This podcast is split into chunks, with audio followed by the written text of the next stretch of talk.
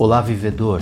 Seja bem-vindo ao Sobreviver Lab Imersão, um podcast de divulgação científica na área da psicologia para você viver melhor. Eu sou o Anderson, psicólogo e doutor em ciências. E eu sou a Marília, psicóloga e doutora em ciências. O episódio de hoje é sobre resoluções de ano novo. Adeus ano velho, feliz ano novo é o clima do mês de dezembro. Mas o que pode deixar o próximo ano feliz? Será que as promessas que você fará no dia 1 de janeiro podem melhorar o seu ano? Acesse nosso hub, link na descrição, e compartilhe esse conteúdo com aquela pessoa que adora as festas de fim de ano e os rituais para começar bem o ano novo. Apresentaremos 7 dicas para você não fracassar nas suas resoluções de ano novo.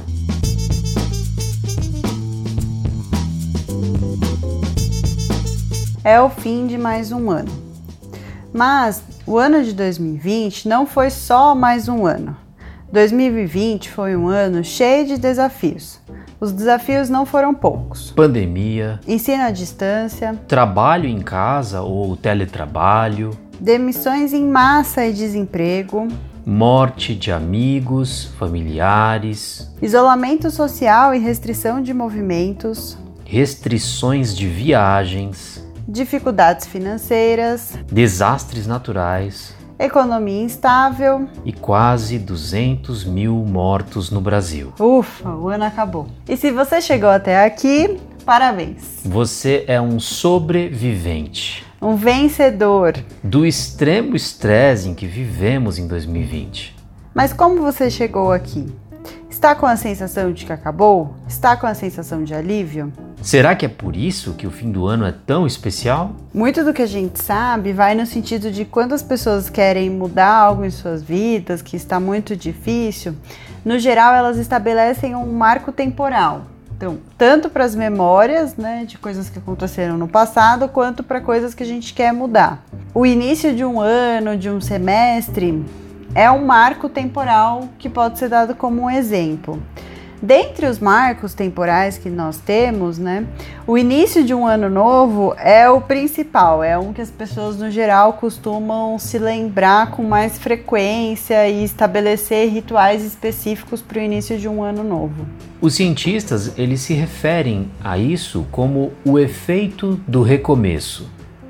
Portanto, a virada do ano representa uma oportunidade de recomeçar, recomeçar a vida, recomeçar projetos, tarefas, sonhos. É, e para recomeçar, a primeira coisa que as pessoas no geral fazem é estabelecer as resoluções de ano novo, né? Que são os objetivos, né? Os objetivos que elas querem alcançar nessa nova etapa que se iniciará. Tem alguns bastante comuns, como perda de peso, abandono do tabagismo, fazer exercício físico, melhorar o relacionamento, melhorar os hábitos alimentares no geral, ser mais saudável com relação ao que se come, melhorar também a qualidade do sono, é um objetivo que a gente observa, administrar melhor o tempo que se tem, porque hoje em dia cada vez mais quem consegue administrar o próprio tempo consegue fazer mais coisas e com mais qualidade.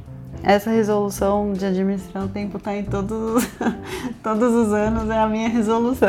A minha também, cada vez mais o tempo é mais valioso até do que o próprio dinheiro, né? Sim, e é um desafio que se repete todos os anos. Vamos todos se, os anos. Vamos ver se em 2022 muda. Tem outros, outras resoluções, como passar mais tempo com família e amigos. Viajar mais é uma resolução bem comum. E também tem impulsionar a carreira profissional emocional e, e vários outros, né? É, são muitas possibilidades, muitos desejos de mudança. Mas aí a questão que fica, né, dessas resoluções é, que nós costumamos fazer é, na virada do ano é quanto tempo essas resoluções duram e se elas funcionam, né? Se esse ritual de estabelecer objetivos no início do ano funciona. O que as pesquisas mostram é que o tempo de persistência nos planos de fim de ano vai mudando com o passar dos dias do início do novo ano. Então, todo mundo deve imaginar que nem todas as promessas de final de ano são mantidas no ano seguinte. Ou cumpridas, né? Ou cumpridas propriamente dita. As pesquisas mostram que uma semana após o início do ano novo, 30% das pessoas desistem das resoluções. Ixi, esse número só vai aumentando, né? É, depois de um mês, esse número de desistência, essa porcentagem de desistência aumenta para 45% após um mês, portanto no final de janeiro, né? É, final de janeiro, quase a metade das pessoas já abandonaram as resoluções. Após o primeiro trimestre, 57% das pessoas desistem das resoluções de final de ano. Portanto, só vai aumentando a porcentagem de pessoas que desistem dos planos que elas fizeram. Sim. Não, e o que eu acho mais assustador é que chega no meio do ano, né? É, menos da metade das pessoas, né, cerca de 40% das pessoas se mantêm é, é, fortes e firmes nas resoluções de ano novo, né? E por fim, se nós acompanharmos as pessoas no tempo, nós vamos identificar que 81% delas desistiram das suas resoluções de final de ano dois anos depois. É, o que significa dizer que somente 19 19% das pessoas persistem né, nas resoluções de ano novo por até dois anos. Então, aí a gente levanta essa, essa discussão, né, do por que, que é difícil manter as resoluções de ano novo e por que, que a maioria das pessoas desistem e mais do que isso, né, o que você pode fazer para não abandonar suas resoluções de ano novo. É, um, do, um primeiro, uma primeira coisa que vem a mim quando eu leio esses dados de desistências grandes das resoluções é pensar um pouco sobre como as pessoas escolhem quais serão os objetivos do próximo ano, quais serão as metas que elas irão se engajar. É, e aí, um, um, jeito de começar a entender o que, que eu quero para o meu próximo ano é saber identificar o que foi tão ruim, o que eu não quero que se repita que aconteceu esse ano, que eu não quero que se mantenha no próximo ano. Então, eu olho para o meu ano de 2020 e vejo o que foi ruim, o que eu não gostei, o que eu preciso eliminar, me desfazer. E aí então eu estabeleço metas para o próximo ano. Então começa com esse movimento que eu acho que é um movimento sofisticado de análise do ano que está terminando, para então você conseguir pensar no que você quer para o próximo ano talvez de uma maneira mais subjetiva, né? mais individualizada. Isso é importante porque você pode fazer das suas resoluções de ano novo um jeito, né, uma ferramenta, uma estratégia para te preparar para o sucesso. É fácil? Não. A maioria das pessoas desistem? Sim, mas é possível? Super. Então acho que a ideia é pensar em quais são as alternativas, as estratégias que você pode tentar esse ano ainda para o seu ano que vem ter, começar com bons objetivos, com boas resoluções. Então a estratégia número um, fundamental, antes de pensar em qualquer tipo de resolução, de planejamento, é você se lembrar que o fim de ano nos deixa mais reflexivos e sensíveis, naturalmente, depois de um ano inteiro, ainda mais como esse de 2020, com pandemia, com dificuldades, com um monte de desafios, alguns a gente listou no início desse episódio, deixaram você muito provavelmente mais reflexível e mais sensível. Então, leve isso em consideração e fique atento, porque o que aconteceu e as consequências do que aconteceu podem oferecer pistas do que você espera para o próximo ano e, consequentemente, aquilo que você quer evitar no próximo ano. É, mas eu acho que esse ponto de nós estarmos mais sensíveis e reflexivos no final do ano, esse clima de final do ano, pode também ser uma pegadinha. porque como o ano se passou e está acabando, imagino que todos estão cansados, muitos tiram férias nessa época, é, e aí a gente tem uma tendência de ficar com uma, uma visão um pouco polarizada. Então, algo a gente passa a avaliar as coisas como ruins ou maravilhosas, né? A gente não consegue identificar gradações qualitativas. Então é, é, tudo ou eu amo ou eu odeio, polarizado nesse sentido. E aí essa visão polarizada pode atrapalhar né, a minha, a, o meu planejamento de resolução para o próximo ano.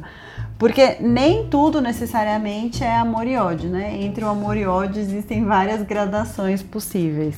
Então, diante desse cenário, desse ano difícil que se passou, e desses possíveis vieses que o cansaço, as dificuldades produzem na nossa capacidade de pensar em planos futuros, nós também precisamos pensar se estamos preparados para fazer uma autoanálise e, consequentemente, decidir o que pode ser feito dali em diante. É, porque como nós acabamos de viver coisas difíceis, principalmente, acho que a gente tem a tendência de amplificar determinadas experiências negativas, naturais, porque a gente estava vivendo o problema, para a gente está muito mais difícil do que necessariamente pode ser. Então, a, a nossa visão negativa também, mais pessimista, negativa, também pode ficar aumentada né, na nossa percepção, uma distorção da percepção, e aí com isso a gente pode ter dificuldade de fazer um planejamento é, mais acurado e traçar estratégias de resolução de problemas. Né? Outra estratégia muito importante para pensar nos planos do seu novo ano é separar um tempo para você encontrar o que te faz feliz. Parece banal e parece simples, mas talvez seja uma das coisas mais difíceis da vida humana. Identificar exatamente o que te faz feliz. Não necessariamente uma felicidade fugaz e efêmera, como um bom pedaço de chocolate. Tem mais a ver com a identificação de planos importantes, estruturais, complexos, que podem fazer a sua vida melhor como um todo e que podem, consequentemente, te fazer feliz.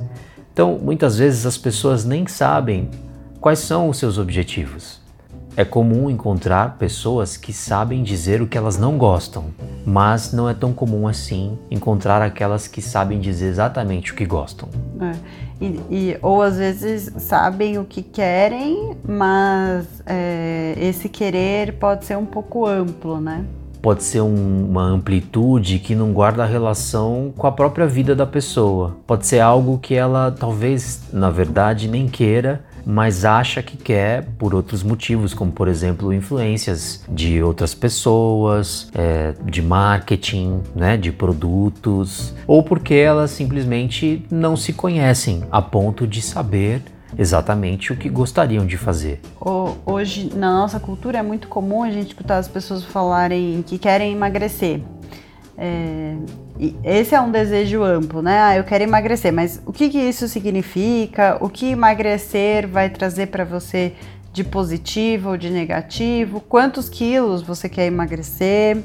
E como você saberá se alcançou seu objetivo, né? Então, será que você vai ser feliz emagrecendo? Então, acho que esse é um, um jeito interessante de pensar em qual é o objetivo que você quer para o seu próximo ano. Será que você precisa emagrecer? Quer dizer, fazer uma relação entre querer e precisar, né? E necessitar e até finalmente em poder, né? Porque às vezes talvez não seja possível. Então, é, pensar nessas relações de o que você quer e por que isso vai te fazer feliz é uma pergunta muito importante que você precisa fazer para si mesmo e tentar responder antes de traçar um plano de resolução de ano novo. E essa discussão eu acho que é bastante relevante, é, não só nessa época, mas em vários momentos, porque é muito comum a gente escutar as pessoas dizerem assim: ah, o ser humano é, uma, é sempre insatisfeito, está sempre insatisfeito com alguma coisa, sempre busca mudança. É, acho que sim, né? O ser humano sempre está em movimento, em busca de melhorias, mas não sei se é necessariamente insatisfeito ou se ele não encontrou o objetivo que vai trazer a felicidade para ele, né? Então acho que tem uma divisão aí importante. E isso leva tempo, não é uma coisa que, que a gente consegue resolver de um dia para o outro, no, no meio de, um, né, de uma festa, de uma comemoração. Acho que leva tempo. Então, nem todos os objetivos que você pensará na virada do ano de 31 de dezembro para 1 de janeiro serão aqueles é, objetivos mais acabados. Ou seja, pode ser que eles se transformem ao longo dos primeiros dias, semanas ou meses do ano seguinte. Também então não se agarre muito a objetivos que você definiu no finalzinho do ano, porque eles podem se transformar. E outro ponto importante é não adotar objetivos e metas que não fazem sentido para você. Então precisa trazer felicidade para você. Talvez o seu melhor amigo vai querer outra coisa e ok, né? O objetivo precisa ser personalizado, né? Precisa ser subjetivo para fazer, né? A gente costuma dizer para é, é, com frequência, né? Para você não adotar os sonhos e expectativas dos outros. Porque aí você não vai ter motivação nenhuma para cumprir na sua vida um sonho que não é seu. É, então acho que a chance de você fracassar antes do dia 10 de janeiro com objetivos que não vão te trazer felicidade é muito grande. Então acho que é importante pensar num tempo antes do, do início da sua, da sua resolução para encontrar quais vão ser as resoluções, né? Não é algo que você resolve em 30 minutos, rapidinho, né? Ou assim nos últimos dias do ano. Talvez você tenha que fazer planos com um pouco mais de antecedência para pensar melhor neles. Então, é claro que a nossa conversa aqui está acontecendo no final do ano, mas ela pode ser apenas o primeiro passo e acho que a gente espera que seja o primeiro passo, né? Para que você comece a pensar nos seus planos e esse pensamento de planos pode invadir tranquilamente os primeiros dias ou semanas do ano seguinte. Sim, porque essa dica, né, separe um tempo para encontrar o que te faz feliz, é uma dica que é de resolução de fim de ano, mas é de resolução de vida, né? Você pode levar essa racional para sua vida que com certeza você vai fazer um bom exercício de autoconhecimento.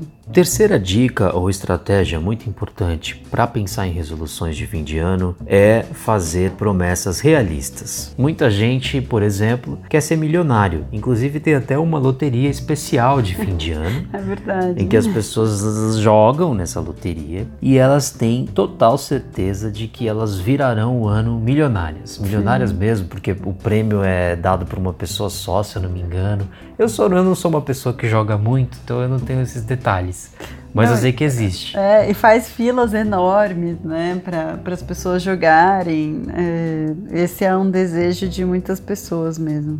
Será que esse desejo, essa promessa e essa resolução é uma resolução é, factível, ou seja, ela é realista? É, é, difícil ficar milionário em um ano, né? O quão, quão provável é você ficar milionário em um ano? Quantas pessoas ficam milionárias em um ano, né? As probabilidades são pequenas, então acho que também importante fazer promessas e resoluções realistas, né? Os objetivos precisam ser alcançáveis. Assim como é pouco provável que você ganhe na loteria na virada do Sim, ano. Sim, com certeza.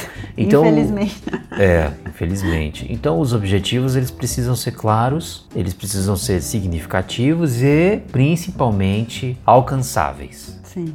Bom, então depois que os objetivos, o jeito de fazer os objetivos estão é, estão traçados, né, acho que é importante pensar numa dica 4, que é a seguinte: a resolução, a sua promessa, ela vai servir como um motivador, uma consequência final. Mas para você chegar lá, você precisa construir uma escada. Então pensa na sua resolução como algo que precisa ser alcançado num patamar acima do que você está. Ele precisa ser alcançado. Então a gente pode usar essa metáfora, né? Sim. E aí você vai construir uma escada para chegar lá. Isso. E construir uma escada significa que você precisa é, traçar é, gradações para é, etapas graduais para alcançar o seu objetivo final, a sua resolução, é, traçar o processo, né? Então, é. esse processo é importante de ser planejado porque não existe sucesso sem planejamento. E você não consegue alcançar um patamar acima sem uma escada. Quer dizer, se você praticar parkour, você até pode conseguir. Você dá um pulo, agarra lá em cima, usa a força das suas costas, assim, seu trapézio, e aí sobe lá. É um jeito. Aí mas, você grita, parkour. É, mas não é à toa que nós inventamos, nós, humanidade, né? Inventamos a escada. Você já parou para pensar que a escada é uma baita invenção, né? Sim. Sem ela, nós teríamos muita dificuldade para chegar em patamares acima. É, com a vida e com os planos da vida, é, acontece bem parecido, né? Sim, e a, aí a ideia de construir a escada é você construir um plano é, com etapas graduais é, e pequenas etapas que vão se somando até você atingir um objetivo geral e amplo. Porque no geral as resoluções de ano novo elas são grandiosas, né? As pessoas sempre querem coisas grandes, é, mas é, do zero para essa coisa grande, você tem etapas. Então é importante saber quais são essas etapas, traçar essas etapas e aí segui-las, né, se possível é, fracassar no planejamento, por que, que a gente bate tanto nessa tecla da escada como uma metáfora de planejamento? Porque é, não ter um bom planejamento significa que você pode estar simplesmente planejando o seu fracasso. E o fracasso numa escada poderia ser concretizado com aquela pessoa que tenta subir ou descer dois ou três degraus de uma vez tenta fazer isso, dependendo da escada e dependendo de como é que você tá, você pode cair miseravelmente, se machucar, né? Sim, sim. Então, então no geral, é melhor subir um degrau de cada vez. Isso. E, e, esse planejamento também é importante porque as pesquisas mostram que é, o número um né, dos motivos pelos quais as resoluções são abandonadas é, é, porque não teve um planejamento, foi somente uma ideia. Então, se você tem uma ideia de que você quer emagrecer, mas você não consegue traçar como vai ser esse processo de emagrecimento, a sua, a sua motivação diminui muito rápido porque você não sabe nem por onde começar, o que eu faço primeiro, o que eu faço depois. E aí a chance de fracasso é muito grande. Então acho que a resolução é importante ela ser vista como esse momento de te motivar, sua consequência final. Mas antes disso, existem etapas né, e, e consequências menores que você vai precisar ir cumprindo para então cumprir a sua resolução de ano novo.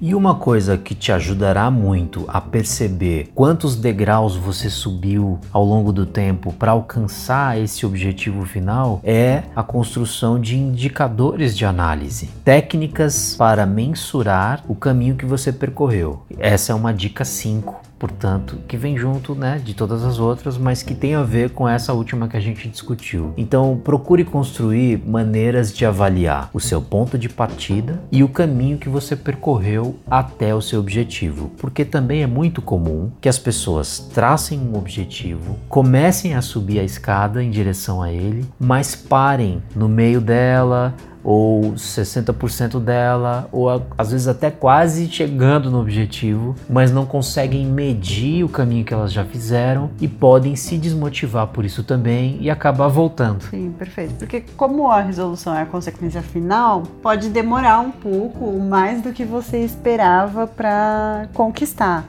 Então, é importante construir esses indicadores de análise intermediários, né? É entre o, início e o sucesso existe um caminho, então você precisa ir se auto-monitorando ao longo do percurso, no caminho. Esse automonitoramento pode ser via ah, anotação de resultados, de desempenho. É, então, se você é aquela pessoa hipotética que quer emagrecer, encontrou um sentido para esse emagrecimento, é, além dos sentidos de saúde, também do sentido estético, qual seja, então você traçou objetivos de como alcançar esse emagrecimento. Então, você vai anotando, por exemplo, na sua planilha, quantos quilos você foi perdendo ao longo do tempo, para você olhar quanto você tinha e quanto você perdeu até o seu objetivo final. Isso, perfeito. E esse, o automonitoramento também é importante, que são esses pequenos ganhos que a gente vai tendo ao longo da vida, né? Que o automonitoramento vai subsidiar esses, esses pequenos, essas pequenas recompensas, né? Auto-recompensas de você se sentir conquistando, se sentir se aproximando do seu objetivo final. Esse, eu acho que essa dica 5, ela é muito estratégica para qualquer objetivo que as pessoas queiram alcançar. Porque no geral os objetivos demoram, né? Pensa que você entra na faculdade porque você quer se formar. Quanto tempo você fica na faculdade? Todo final de semestre é um indicador de sucesso de que você foi conseguindo vencer. E, esse raciocínio também vale, de novo, para o emagrecimento, que foi um exemplo que a gente deu e que é muito comum na vida de muitas pessoas. No geral, um emagrecimento saudável é gradativo e lento. No geral. Claro, a gente pode falar de exceções, né? A gente é. pode falar de cirurgias, a gente pode falar de medicamentos, mas. Sim. Mas, e o que significa dizer que a sua motivação precisa ir sendo retroalimentada, né? Porque é. senão a chance de você desistir é muito grande. Estratégia 6. Outra estratégia muito importante. Por que o primeiro de janeiro, Marília? é, acho que é um marco temporal que a gente estabelece, mas poderia ser, por exemplo, resolução do ano novo no seu aniversário. Exato. Quando você vira né, o, o ano do aniversário. Portanto, o que a gente está falando, como estratégia 6, talvez você possa fugir da pressão do dia 1 de janeiro. Por que, que você é obrigado a estabelecer metas e objetivos e resoluções nessa transição de ano? Esse ano foi inventado por alguém, certo? Sim, é, o calendário é arbitrário, né? O tempo, de certa forma, também. Então, você precisa encontrar qual que é o seu tempo. Talvez pensar se não é um, um dia antes ou um dia depois que vai funcionar melhor para você, né? Até porque, geralmente, do dia 31 de dezembro para o dia 1 de janeiro, as pessoas estão fazendo coisas que não são necessariamente facilitadoras de planejamentos, né? Sim, e que não fazem parte da rotina, que no geral são exceções, são festas que acontecem uma vez por ano, ou viagens, e mas acho que existe essa tradição, né, que pode se transformar numa pressão, é, numa pressão cultural e aí as pessoas talvez é, é, acabam escolhendo objetivos vagos e sonhos que não são delas, né? Um... Acho importante então salientar o fato de que a virada de ano não é um momento mágico, por mais que muitas pessoas queiram é, acreditar. A virada do ano é só a virada do ano. E o que estava acontecendo no seu dia 31 do 12 talvez não mude tanto do, dia 1 do 1. Aliás, é bem provável que não, ah, claro, guardadas as devidas é, excepcionalidades. Então, pense como a virada do ano como sim, um símbolo importante, um momento em que você vai tentar fazer uma reflexão, um planejamento de resolução e vai traçar metas e passos para alcançá-las, mas elas não necessariamente vão acontecer porque o ano mudou. É, perfeito. Precisa muito mais de você engajado na mudança do que o ano mudando é, não vai ser suficiente para mudar as coisas na sua vida. É, e a, aqui a gente está falando em resolução de ano novo, mas como um jeito de traçar objetivos e fazer mudanças. E eu acho que não tem tempo certo ou errado para mudar, né? O, tempo é aquele tempo que faz sentido para você. Então, se você fez uma, se auto-observou, viu que algo tá ruim, que algo pode melhorar, que você quer coisas diferentes do que você vive, então pronto, esse é o momento de, de tentar algo novo, de mudar. Acho que o, o dia 1 de janeiro tem essa representatividade na nossa cultura, uh, acho que mundial, é, mas é importante tomar cuidado para não ficar pressionado a fazer resoluções só porque é 1 de janeiro, porque aí a chance disso fracassar e você se sentir mal com isso é grande. Então, sabe quando você vai para algum lugar, apesar de que esse ano, a princípio, as pessoas não vão se deslocar muito, não é? Em função das questões da pandemia, mas é muito comum que você vá em lugares e veja e assista uma reunião de pessoas fazendo esse ritual de planos, projetos e resoluções. Não se sinta pressionado a fazer o mesmo. Tente fazer no seu tempo, que é o que a gente vai chamar de tempo psicológico mesmo, né? que é diferente e pode não coincidir com o tempo cronológico. Sim. É, tem uma expressão que eu acho é, interessante para usar aqui, que é quando você, quando vira o ano, você faz check-in no ano novo. É, e isso significa que você inicia um novo processo. Não precisa ser a mudança em si, pode ser esse processo de reflexão, né? É só é importante tomar cuidado para você também não ficar engajado e motivado com essa pressão e aí escolher coisas né, que não vão se sustentar.